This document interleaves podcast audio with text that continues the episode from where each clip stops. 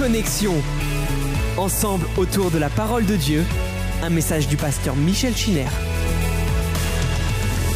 Bienvenue sur euh, cette plateforme Zoom pour notre méditation de la semaine. Merci d'être euh, avec nous, fidèles à ce rendez-vous de la parole de Dieu. Nous allons euh, reprendre le cours de notre méditation. Nous avons dû un petit peu bouger nos sujets. Nous sommes au chapitre 23 du livre de la Genèse, lorsque Sarah est morte à Kirjat Arba. Et je vous avais, euh, en son temps, fait remarquer euh, l'effet de redondance que le Saint-Esprit met en, en évidence lorsqu'il dit Kirjat Arba, qui est Hébron, dans le pays de Canaan.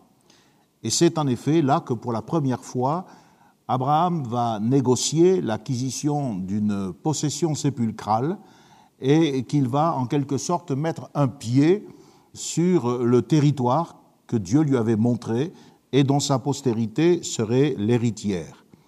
Au cours de cette soirée, dans quelques minutes, nous allons voir cette négociation à l'oriental, puisqu'elle est dans la parole de Dieu, elle est là pour nous enseigner aussi quelques éléments en rapport avec euh, la vie de la foi et tout ce qui accompagne la vie de la foi.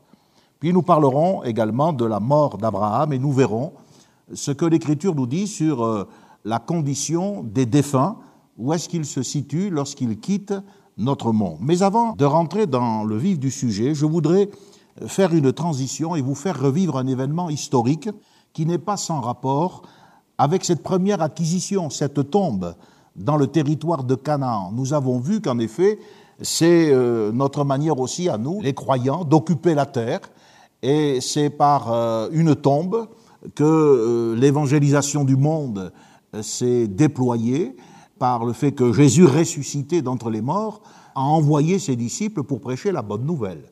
L'histoire de l'Église est également marquée dans son occupation des nations par ses persécutions, ses souffrances, les tombes, les catacombes, bref, tout ce qui se rattache à l'idée lugubre peut-être de la souffrance et de la mort.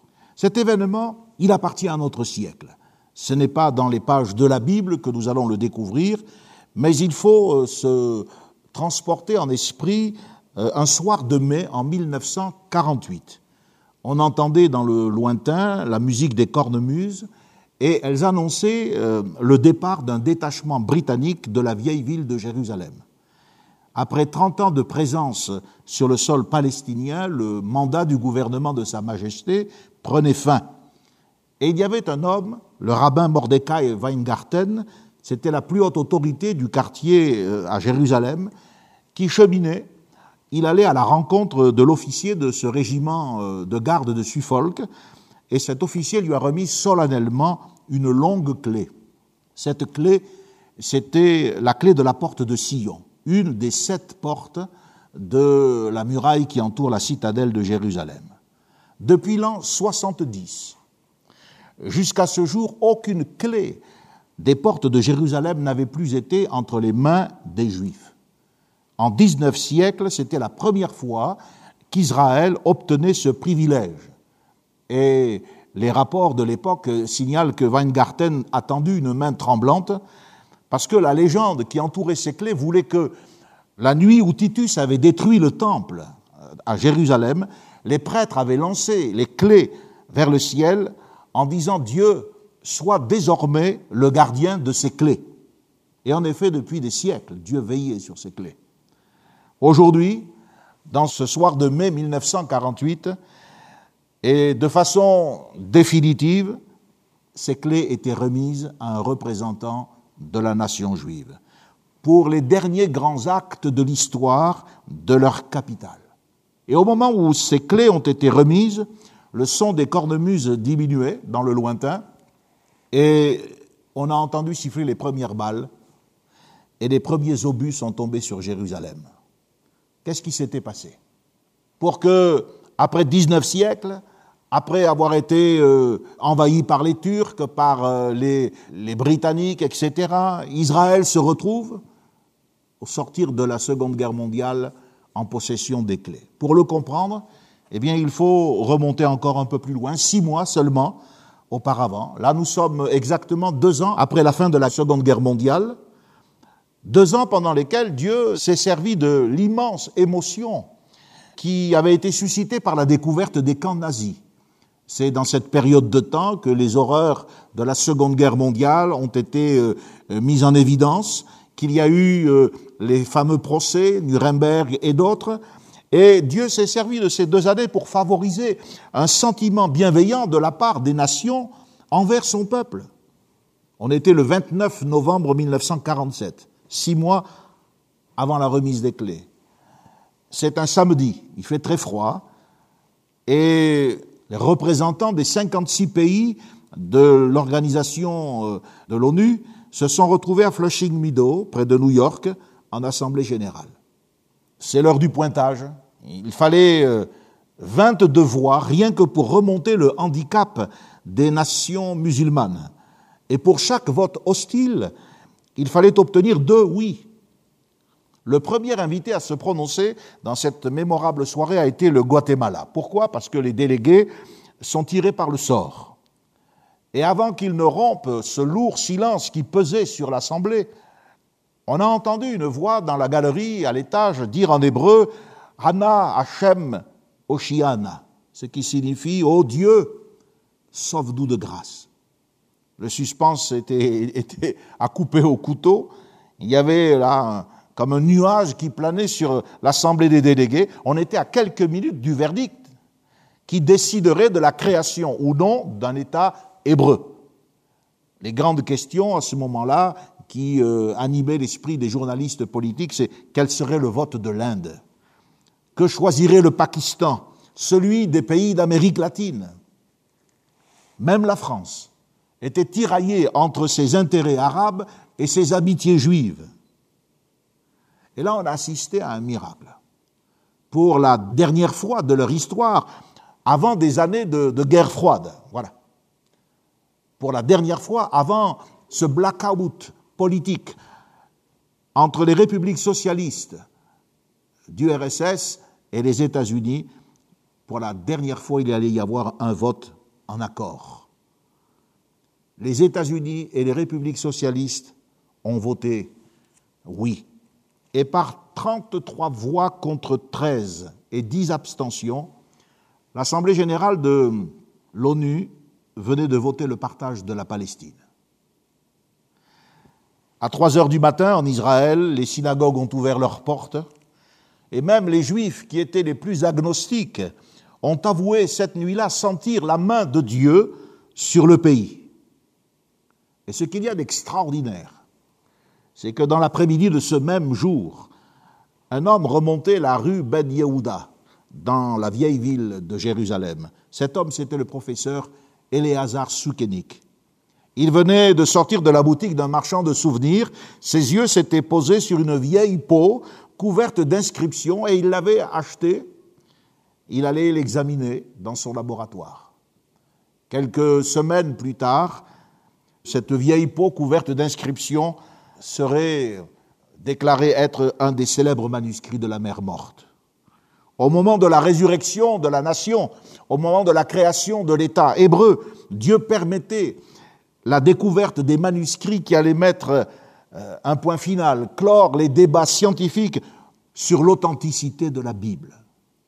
La plupart des interprètes juifs estiment que la période dans laquelle Abraham a vécu était 1948 avant Jésus-Christ. C'est en 1948 après Jésus-Christ que la création de l'État hébreu a été décidée.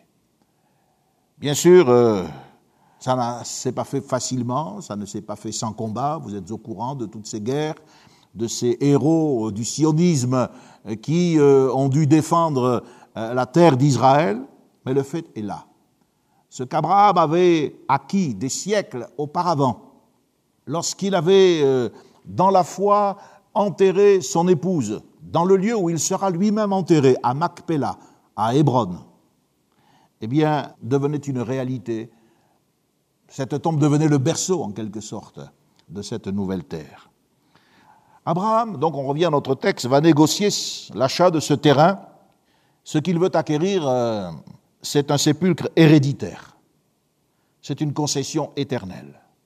Alors le contrat va se négocier sur euh, le mode oriental. Au verset 11 du chapitre 23, les fils de Heth, qui occupaient le pays à cette époque, par la voix d'Ephron, diront euh, Seigneur, écoute-moi, je te donne le champ et je te donne la caverne qui y est. Je te les donne aux yeux des fils de mon peuple. Enterre ton mort. Le contrat semble être généreux, la proposition est louable, elle est gracieuse en apparence, mais Abraham se lève et il va décliner cette offre.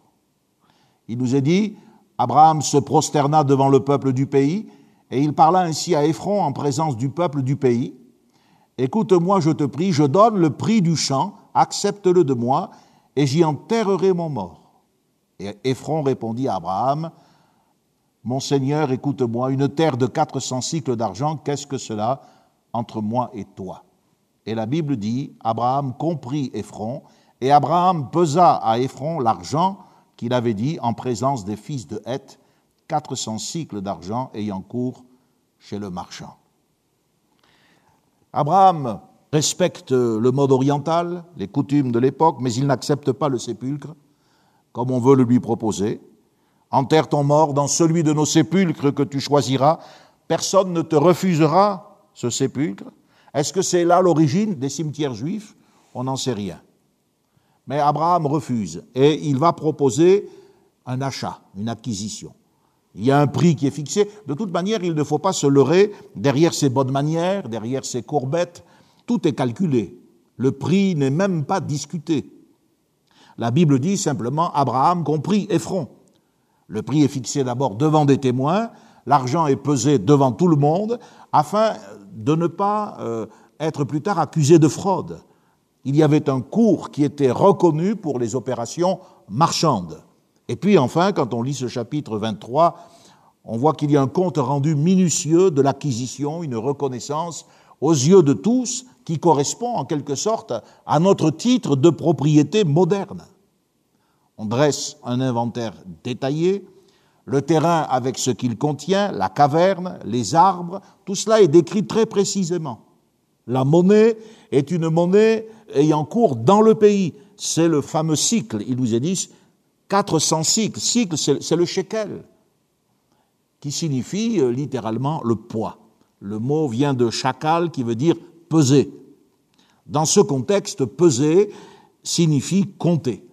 Dans la Bible, il y a deux, voire même trois sortes de cycles, mais les deux plus courants, c'est le cycle du sanctuaire, avec lequel on pouvait évaluer le prix des animaux que l'on sacrifiait ou que l'on achetait en vue du sacrifice, et puis il y avait le cycle commercial, celui qui avait cours chez le marchand, nous dit le verset 16 de ce chapitre. 400 cycles d'argent ayant cours chez le marchand. Dans d'autres temps, il y aura aussi le, le cycle du roi, mais on n'en parle pas ce soir. Donc c'est ce dernier dont il est question. Ce cycle euh, valait euh, environ 11 grammes. C'est le système babylonien qui est en usage. Ça n'a rien d'étonnant puisque Abraham venait de là et plus tard, le système babylonien va être remplacé par l'étalon phénicien. Ce sont les Phéniciens qui vont contrôler le commerce de la Palestine pendant longtemps, et ce sont eux qui ont inventé, pour une plus grande commodité, l'utilisation des pièces de monnaie, des pièces d'argent ou des pièces d'or. Dans le livre de la Genèse, au chapitre 33, donc un petit peu plus loin, c'est l'histoire de Jacob, on y arrivera très rapidement, verset 19. Jacob aussi va acheter un champ pour une valeur de 100 kessitas. Donc on se rend compte que les patriarches à qui Dieu a montré le pays dont la postérité devait euh, hériter, euh, ces patriarches ont commencé à acquérir ici et là avec euh, de manière tout à fait légale et en payant quelquefois le prix fort parce que les rabbins d'aujourd'hui, qui font des calculs assez précis, estiment dans leurs commentaires que le prix qui a été payé par Abraham est trop élevé. Et ils attribuent le montant de la somme fixée à la convoitise d'Ephron.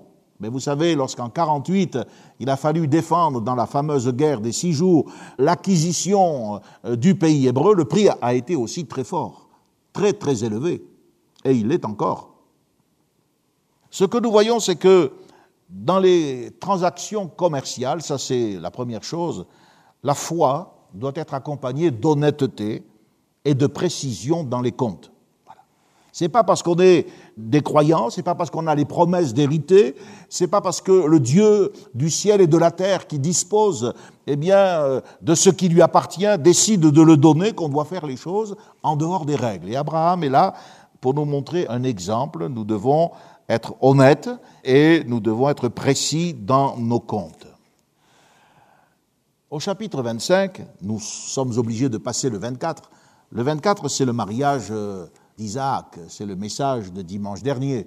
Nous avons parlé de cet intendant qui est parti euh, sur une distance de plus de 700 kilomètres à la recherche d'une épouse pour le fils qui devait hériter de tous les biens de son maître. Peut-être que nous reviendrons sur quelques-uns des détails concernant cette belle jeune fille, Rebecca, qui a été choisie pour être la femme d'Isaac. Mais au chapitre 25, eh bien, nous allons euh, aborder la mort d'Abraham.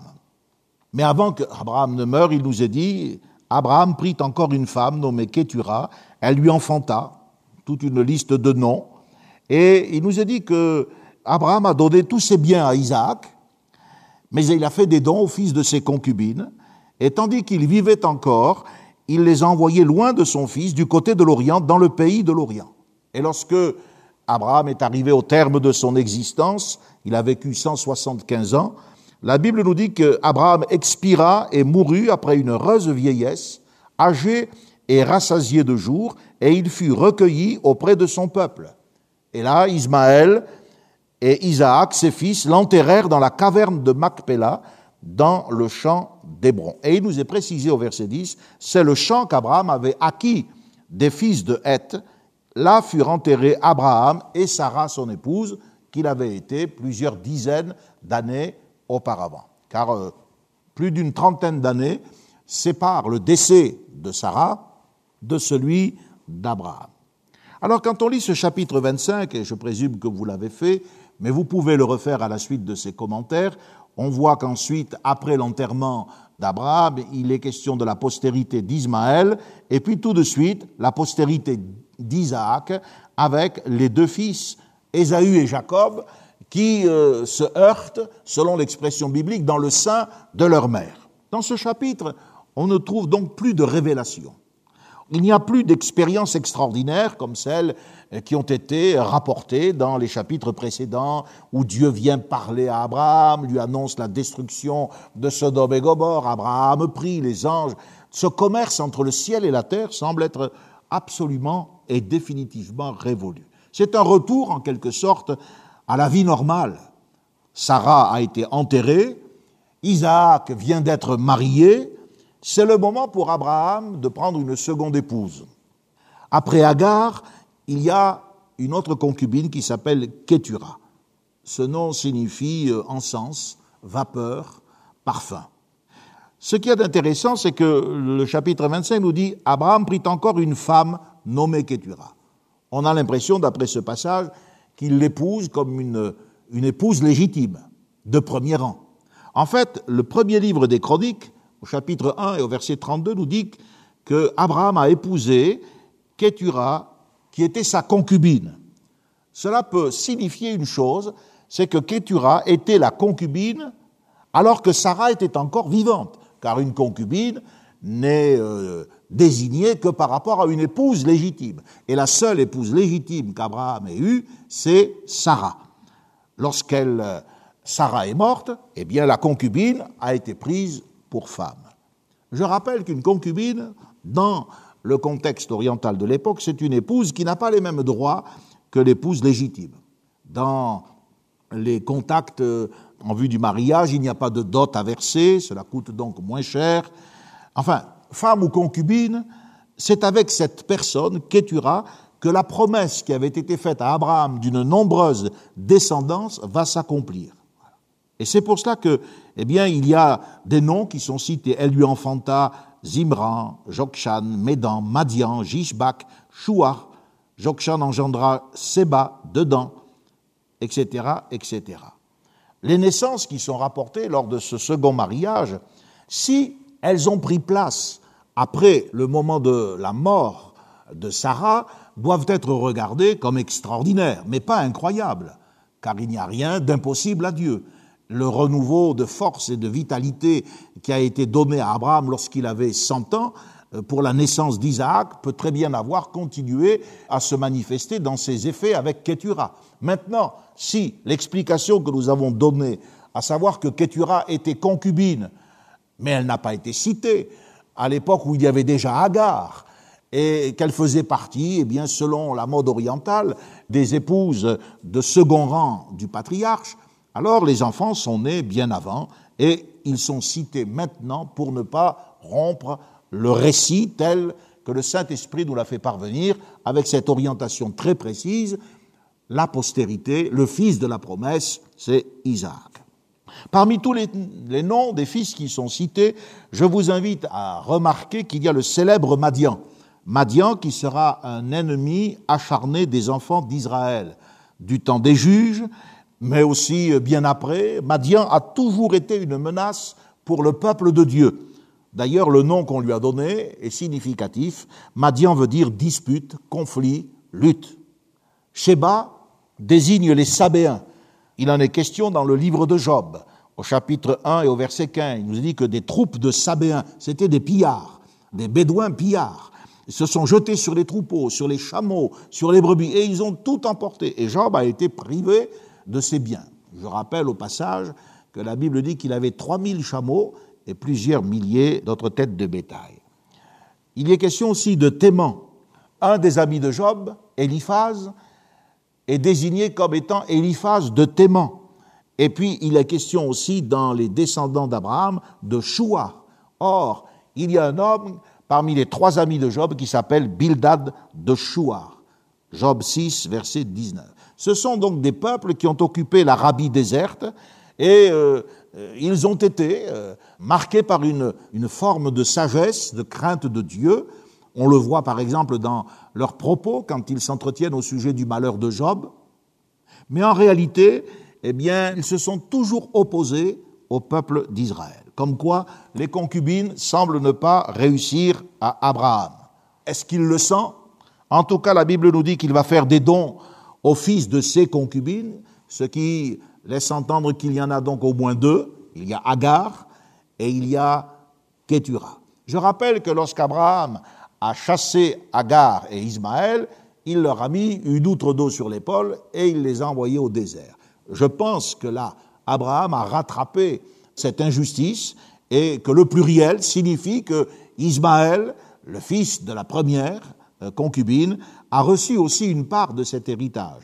Par contre, l'Écriture est très précise, s'il fait des dons au fils de ses concubines, celui d'Agar et ceux de Ketura, eh bien, il euh, fait d'Isaac son héritier majeur. Eliezer de Damas, celui qui est allé à la rencontre de Rebecca, le fameux euh, légataire, le wakil, est probablement son exécuteur testamentaire. Et il a fait cela de son vivant. La Bible dit au verset 6, Tandis qu'il vivait encore, il les envoya loin de son fils Isaac, du côté de l'Orient, dans le pays de l'Orient.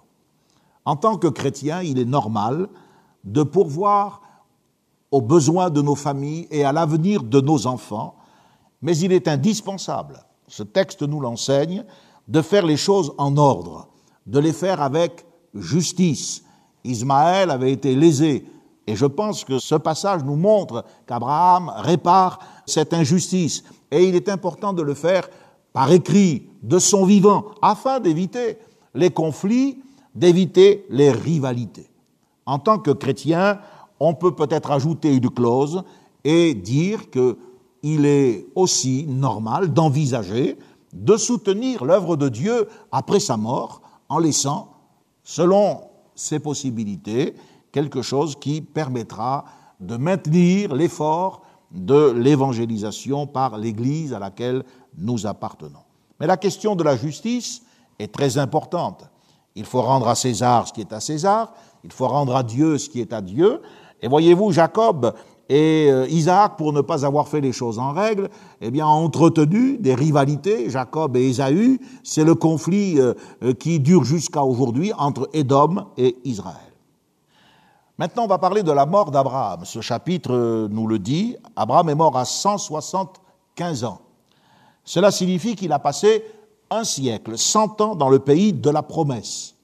Il a donc acheté une possession sépulcrale afin euh, de marquer en quelque sorte que ce pays était celui que Dieu lui donnerait. Il a creusé des puits.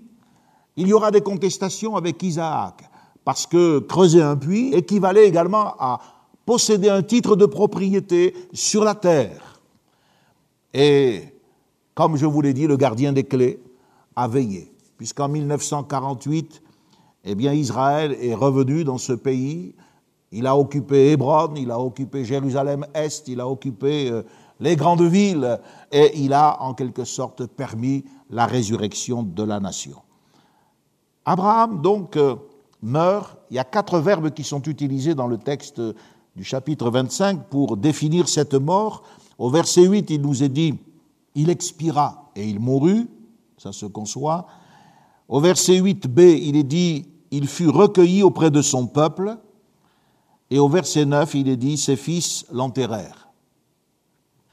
Expiré, tout le monde le comprend, le dernier souffle est rendu.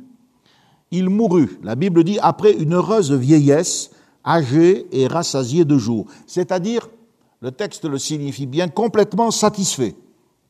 Ces détails sont là pour rappeler la promesse que Dieu lui avait faite au chapitre 15 et au verset 5, lorsqu'il lui avait annoncé que sa postérité sera étrangère dans un pays, elle souffrira beaucoup, mais elle reviendra au bout de quatre générations. Et Dieu lui avait dit, toi, tu iras, euh, après une heureuse vieillesse, tu iras vers tes pères. Donc Dieu est un Dieu qui ne parle pas en vain, que ce soit pour une nation, que ce soit pour un individu, un patriarche, un apôtre ou un chrétien.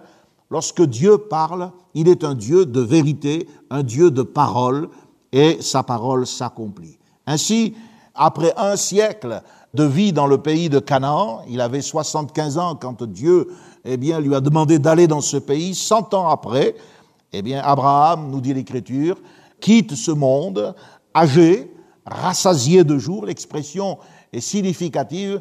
Il est rassasié, il est pleinement satisfait. Il est heureux d'avoir vécu ici-bas et il est maintenant désireux d'aller dans un monde meilleur. Ses fils l'enterrèrent. Cela nous rappelle à nouveau que la seule propriété qu'il a eue a été une tombe. Et le fait que Ismaël et Isaac, qui ont été des frères ennemis, et on a vu également ce que l'apôtre Paul dit de cette inimitié, cette allégorie entre la chair et l'esprit. Ismaël et Isaac présents là au moment de, de la mort de leur père, c'est tout un message d'espérance pour ces peuples qui sont actuellement des peuples difficiles à gagner. Peut-être que vous ne le savez pas, mais Israël est, la nation où il est le plus difficile euh, d'évangéliser, de gagner des âmes. Quant euh, au peuple euh, issu de la, des descendants d'Ismaël, personne n'ignore les difficultés causées par les traditions, par l'islam, pour amener les gens à se convertir. Mais quand Abraham, qui représente l'économie de la foi, quand ce temps de la foi, quand l'économie de la foi se terminera, Or, nous sommes toujours dans cette économie. L'Église appartient à ce temps. Quand ce temps sera terminé, eh bien, les Juifs et les Arabes seront réconciliés. Comme Ismaël et Isaac se sont réconciliés autour de leur père, je crois qu'il y aura à ce moment-là un temps, un temps pour Israël, puisque le Seigneur établira son règne de justice et de paix à partir de Jérusalem. C'est là qu'il va revenir. Israël redeviendra le témoin qu'il aurait dû toujours rester, être. Et puis, il y aura aussi un temps pour euh, les populations euh, issues d'Ismaël. Il nous a dit qu'il fut recueilli auprès de son peuple. Alors là, il faut bien comprendre, c'est qu'il ne s'agit pas de la dépouille mortelle, il ne s'agit pas du corps, mais il s'agit d'être réunis dans l'éternité avec ceux qui ont servi le Seigneur avant lui, les patriarches qui l'ont précédé. Il y a des expressions qui sont très suggestives peut-être discrète mais suggestive néanmoins.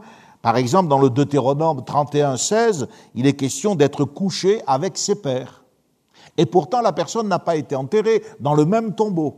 Et rappelez-vous-en, je vous ai dit qu'il y a une différence entre le séjour des morts, le Sheol, et la tombe, le Kébir. On peut être dans euh, un tombeau, un Kébir, et ne pas être au même endroit dans le Sheol, dans le séjour des morts. Il y a également cette expression aller en paix vers ses pères. Genèse 15, 15. C'est ce que Dieu avait dit à Abraham. Tu iras après une heureuse vieillesse en paix vers tes pères. Et dans le livre des juges, au chapitre 2 et au verset 10, eh bien, il y a l'expression être recueilli auprès de ses pères. Recueilli, aller en paix, se coucher. Ce sont des déclarations symboliques qui sont porteuses de lumière sur la situation des personnes dans l'au-delà. Donc la Bible, dans ces temps reculés, nous montre qu'il y avait déjà une conscience de l'immortalité. C'était une réalité. Bien sûr, ça n'est pas encore formulé comme dans le Nouveau Testament, comme lorsque l'apôtre Paul écrira aux Corinthiens sur la résurrection, sur le bonheur des croyants dans la présence du Seigneur. Mais déjà, on peut dire que être recueilli, être rassemblé à son peuple, ce n'est pas cesser d'exister, c'est continuer à vivre, mais dans une autre sphère que celle de l'existence terrestre. Cela signifie que les membres disparus de la famille d'Abraham sont dans un autre monde, un monde qui n'est pas moins réel que celui où il vient de passer 175 ans. Ainsi, Abraham va passer d'un peuple à un autre comme on passe d'une région à une autre, du séjour des vivants au séjour des morts. C'est une grande question qui se pose maintenant à nous. Voyez, ces textes sont intéressants parce qu'ils nous permettent de voir la fidélité de Dieu au travers même des décisions politiques des nations. C'est ce que j'ai essayé de vous montrer avec cette introduction et ce vote de l'Organisation des Nations Unies qui remonte à l'année 1948. Mais ces textes nous, nous interpellent, non seulement à l'égard des usages qui se pratiquaient, on tire des leçons pratiques l'honnêteté d'Abraham, et puis euh, cette intelligence pour éviter les conflits après sa mort en répartissant ses biens et en faisant les choses de son vivant. Mais il y a aussi des questions d'ordre spirituel très profondes. Par exemple, ce soir, je peux me demander auprès de quel peuple serons-nous recueillis lorsque le moment solennel de notre mort viendra? Ce que je comprends, moi, de ce texte, c'est que Abraham n'est pas enseveli c'est seulement son corps qu'il est. Vous comprenez? La différence entre la dépouille mortelle, l'enveloppe, et puis l'esprit d'Abraham. La mort est anormale, parce qu'elle implique pour un être humain un état désincarné. Elle est donc, de ce fait, provisoire. C'est un état transitoire dans l'attente d'un corps glorieux. La mort va mettre fin à l'existence terrestre de l'individu, mais pas à son existence individuelle. Donc euh, l'existence terrestre cesse, Abraham n'est plus dans le séjour des vivants, mais l'existence individuelle se poursuit dans le séjour des morts.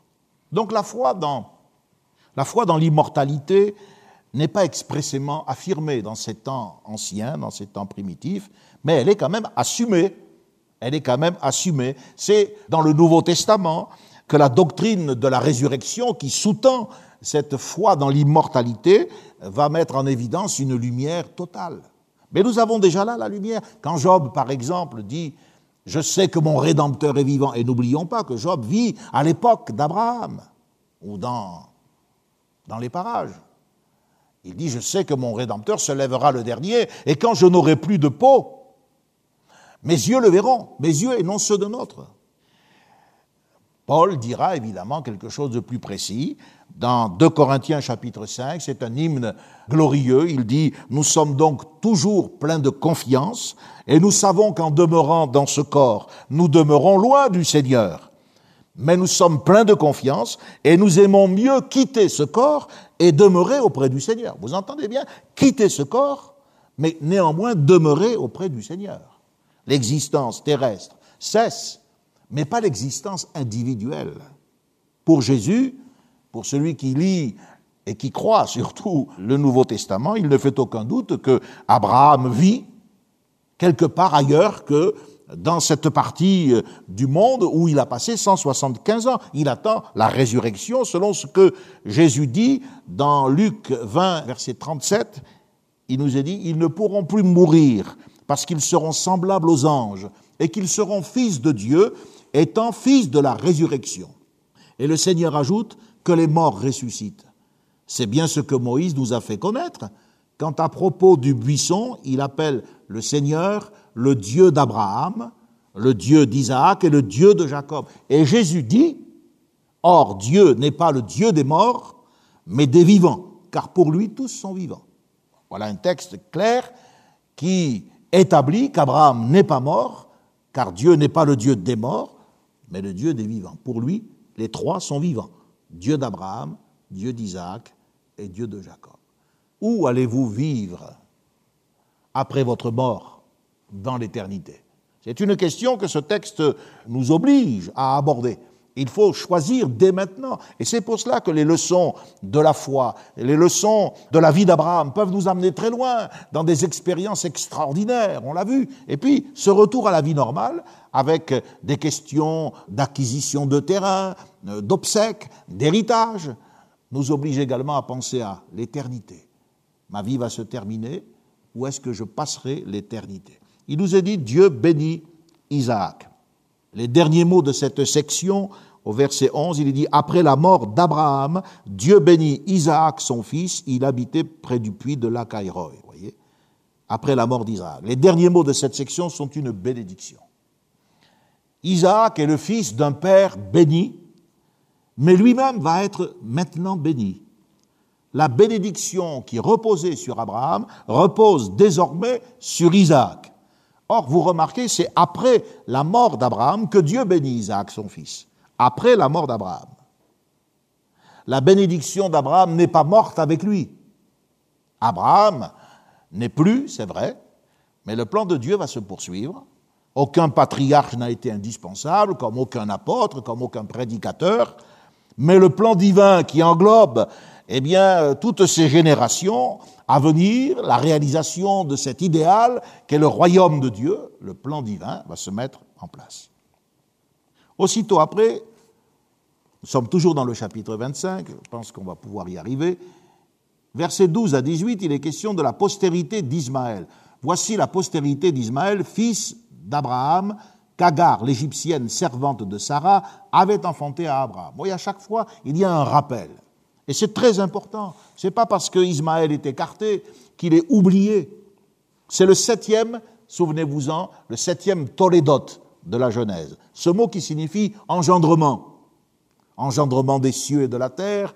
Voici la postérité d'Adam, voici la postérité de Noé, etc., etc. Maintenant, voici la postérité d'Ismaël. L'histoire qui est racontée dans la Genèse, c'est une histoire qui est en rapport avec les engendrements. L'important, c'est ce que la personne va engendrer. Parce que c'est ce qu'elle va engendrer qui va rester, qui va témoigner d'elle. L'histoire racontée dans la Genèse ne nous, ne nous fige pas dans le passé, elle nous oblige à regarder de l'avant, vers l'avenir, c'est-à-dire vers le temps marqué où cette postérité sera là, c'est-à-dire le temps de la rédemption. Ainsi, nous apprenons à regarder au-delà des personnages, vers l'accomplissement divin c'est-à-dire cette promesse qui a été faite en Éden, bien longtemps en arrière, la défaite du grand séducteur et la victoire du Rédempteur. Et cela, cela, malgré les défauts, malgré les échecs liés à, la faiblesse humaine, les infirmités, on en a vu avec Abraham, on en verra avec Isaac, et il y en aura d'autres avec Jacob. Il y a une espérance qui est sans cesse entretenue, malgré le déficit de la réalité humaine. Cette postérité promise sera là un jour. Voilà. Ça, il faut le savoir. L'Ancien Testament nous dit, il doit venir. Et voilà le chemin qui mène à lui. Le Nouveau Testament affirme, il est venu. Et les épîtres et l'Apocalypse nous disent, il va revenir. Voilà le schéma de l'histoire. Mais avec la postérité d'Ismaël, on va aboutir en quelque sorte à une impasse de l'histoire divine une espèce de cul-de-sac, comme avec Caïn, comme avec Cham, qui a été maudit, comme avec Ésaü, qui a été écarté au profit de Jacob. Tous ces gens ont été en quelque sorte contournés par le, le chemin qui devait conduire à la postérité. Cependant, pourquoi? S'ils ont été en quelque sorte mis de côté, pourquoi est-il question d'eux? Eh bien, ces textes sont là pour montrer que Dieu ne parle pas en vain. Dieu avait dit à Agar que l'enfant vivrait. Abraham avait prié en disant Oh, qu'Ismaël vive devant ta face. Et Dieu lui avait dit À l'égard d'Ismaël, je t'ai exaucé. Et il est devenu un chasseur, un tireur d'arc. Et puis, euh, lors euh, de la deuxième expérience d'Agar dans le désert, lorsque l'enfant était sur le point de mourir, eh bien, Dieu lui a fait la promesse douze, douze princes, douze nations naîtront de cet enfant. Eh bien, là, nous avons l'accomplissement. Il est dit, au verset 16, ce sont là les fils d'Ismaël, ce sont là leurs noms, selon leur parc, selon leur enclos, ils furent les douze chefs de leur peuple. Ils sont bien douze princes qui vont s'établir dans ce qu'on appelle la péninsule arabe. Lorsqu'Abraham a supplié, oh qu'Ismaël vive devant toi, c'est parce qu'il n'en pouvait plus d'attendre l'accomplissement de la promesse. Il avait songé qu'Eliezer de Damas pourrait très bien être son, son successeur. Maintenant qu'il y a eu cet enfant né par l'Égyptienne, eh bien ça pourrait très bien être lui. Et d'ailleurs, il s'est attaché à Ismaël. Mais Dieu lui a dit non, non, ton fils, ton unique, celui qui naîtra de Sarah. Ismaël est mort à 137 ans, nous dit le texte. Voici les années de la vie d'Ismaël, 137 ans. Cela signifie quoi? Que Dieu a bien exaucé Abraham lorsqu'il lui demandait Oh, qu'Ismaël vive devant toi. Donc on voit que des personnes au départ rejetées, qui sont sans importance, la concubine, voyez, l'égyptienne, peuvent devenir éminentes par la bénédiction de Dieu si la lignée, la lignée de celui qui n'a pas été retenu, euh, Ismaël, a été béni à ce point, que sera la bénédiction sur la lignée qui a été choisie? Si celui qui a été rejeté a été béni parce que Dieu a accompli sa parole à son égard, que sera la bénédiction de celui qui a été choisi et que Dieu va utiliser? La Bible dit qu'il les envoya, on l'a lu tout à l'heure, tandis qu'il vivait encore loin de son fils Isaac du côté de l'Orient, dans le pays de l'Orient. Donc ces princes, ce sont les peuplades qui, dans les Écritures, sont appelés généralement les fils de l'Orient. Euh, c'est écrit dans Jérémie 49, 28.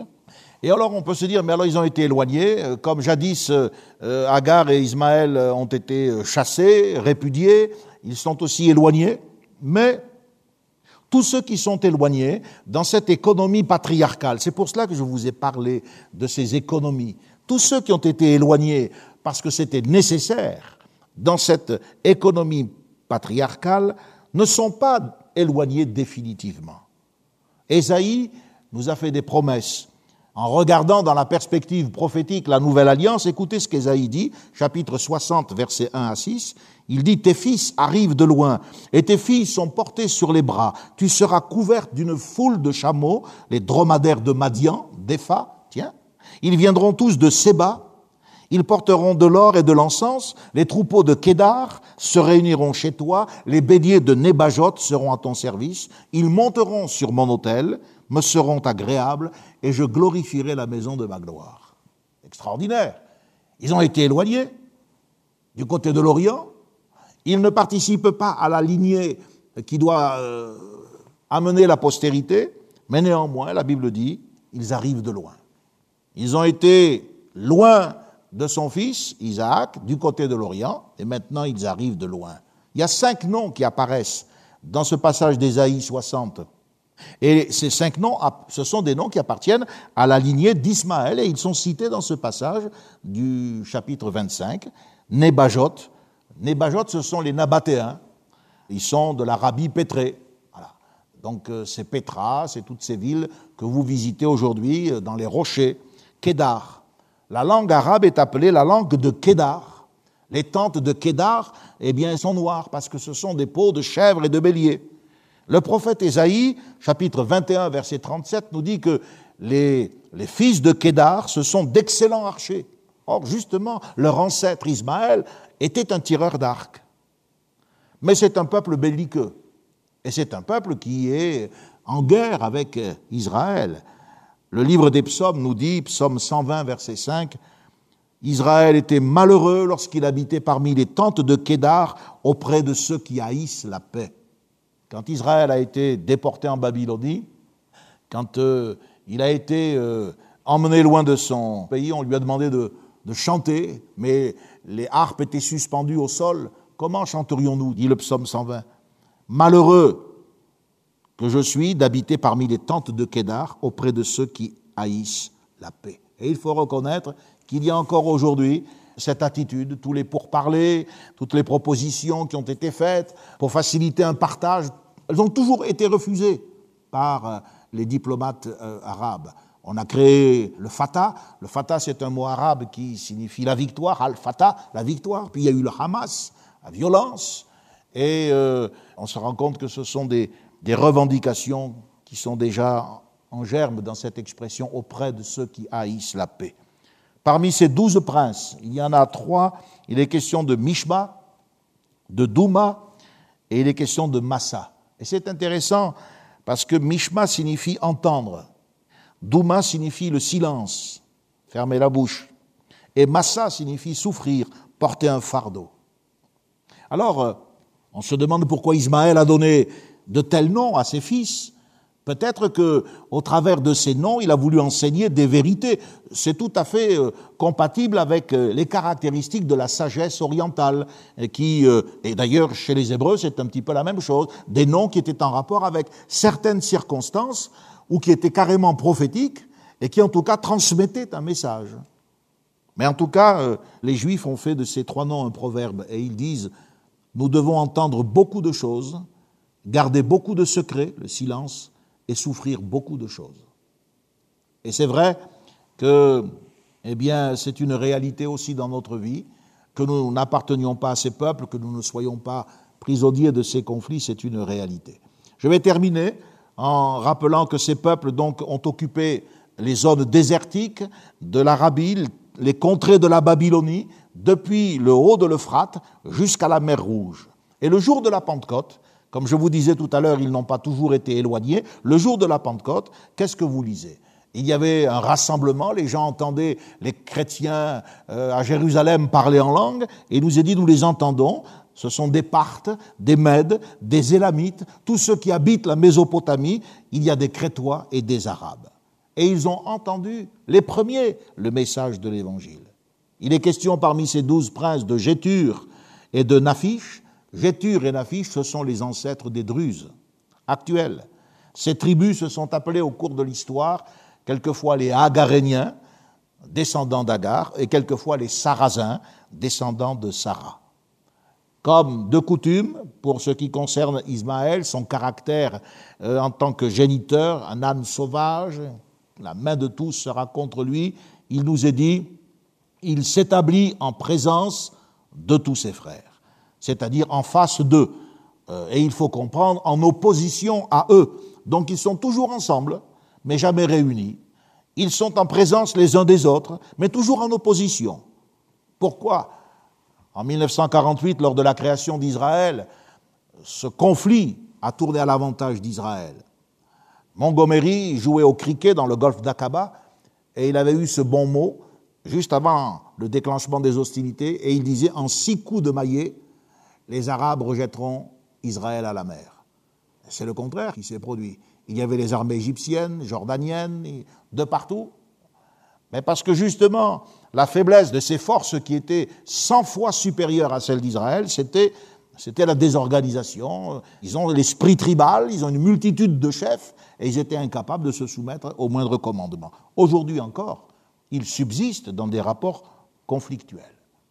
Il nous est dit, au verset 9, c'est par là que je vais terminer, c'est ma conclusion de ce soir, que lorsque Abraham est mort, Isaac et Ismaël, vous notez qu'Isaac est le plus jeune, mais il est cité en premier, Isaac et Ismaël, ses fils, l'enterrèrent. Donc la Bible ne renie pas qu'Ismaël soit l'un des fils d'Abraham, mais Isaac est en premier. Et je dis, le cimetière, c'est le seul endroit où actuellement encore, depuis des siècles, Arabes et Juifs peuvent demeurer en harmonie dans l'attente d'un grand mouvement de l'esprit qui ramènera ces peuples à Dieu. Actuellement, des individus se convertissent, autant chez les Juifs que chez les Arabes. Mais les nations arabes et les nations juives sont appelées à autre chose. Et je crois qu'il y aura un grand mouvement de l'esprit, peut-être au cours du millénium, en tout cas quelque chose qui permettra à euh, ces peuples de revenir au Seigneur, puisque la Bible dit que l'Égypte sera appelée son peuple et la Syrie également.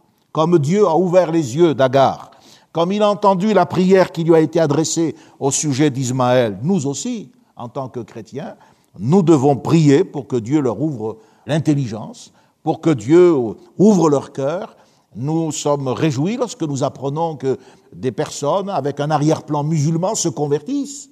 Nous bénissons Dieu lorsque nous voyons que la grâce de Dieu, elle est pour tous les hommes, car le plan de Dieu, c'est que tous soient sauvés. Aussi, nous n'entrons pas dans ces positions de politique sioniste, de mépris à l'égard des uns. Nous croyons que tous les hommes ont besoin de la grâce de Dieu en Jésus-Christ. J'espère vous avoir aidé ce soir encore et vous avoir montré le lien entre le passé et le présent, entre ce voyage qui a démarré d'Our en Chaldée, et puis euh, cette acquisition, une première, la tombe, et puis un jour ce pays qui a été rendu à Israël, mais également la réalité spirituelle, avec les grandes questions qui relèvent de l'éternité. Dieu voulant, dimanche, eh bien, nous avancerons avec euh, Rebecca, avec euh, Isaac. Nous verrons ce que ce deuxième grand patriarche va nous apporter et notamment comment nous allons tirer aussi des leçons pour notre foi. Je tiens à vous remercier de votre fidélité, de votre écoute et je prie que le Seigneur vous aide à, mieux comprendre et à mieux aimer sa parole et à la respecter. Car même s'il y a des choses qui nous échappent, eh bien, euh, que ce soit avec l'expérience, avec le temps ou avec une révélation, la parole de Dieu est parfaite et en elle, eh bien, il y a l'exacte manifestation de la vérité. Prions, si vous le voulez bien, demandons à Dieu sa grâce sur nos vies. Merci pour ta parole. Merci parce qu'un jour tu as permis qu'elle soit euh, ressuscitée, qu'elle sorte des sables, et tous ceux qui critiquaient ce livre qu'est la Bible ont, pu vérifier au travers des manuscrits son exactitude, la précision avec laquelle les textes nous étaient parvenus. Oui, c'est vrai, tu as donné au monde toutes les occasions euh, de vérifier que tu es un Dieu de vérité. Nous te remercions parce qu'un jour l'Évangile a touché notre cœur, parce que nous avons compris, euh, Seigneur, que la lumière devait éclairer les yeux de notre esprit. Et Seigneur, nous avons accepté Jésus-Christ comme Sauveur. Quelle grâce de découvrir que le salut a ses racines plongées dans cette histoire biblique, cette histoire patriarcale, et de vérifier, Seigneur, que tout ce que tu dis, même ces détails qui quelquefois nous échappent, ont un sens, une signification spirituelle et construisent notre foi. Merci, Seigneur, pour euh, le témoignage que tu as rendu à Abraham. Merci parce que nous avons pu porter les regards sur le rocher d'où nous avons été euh, tirés. Tu nous béniras dans l'étude euh, d'Isaac. Tu nous béniras, Seigneur, lorsque nous aborderons aussi Jacob et Joseph, afin que nous puissions grandir nous aussi dans la foi, cette foi qui t'est agréable. Seigneur, merci d'avoir inscrit nos noms dans le livre de vie de nous avoir donné une espérance pour l'éternité. Nous savons que nous sommes des étrangers, des voyageurs ici-bas. Nous aussi, nous sommes euh, des habitants sous une tente. Nous n'avons rien de définitif. Mais nous te louons, Seigneur, parce que nous savons que l'éternité est une réalité dans laquelle nous verrons Jésus et nous serons assis avec Abraham, Isaac et Jacob à ce grand et merveilleux festin que tu as préparé pour toutes les nations.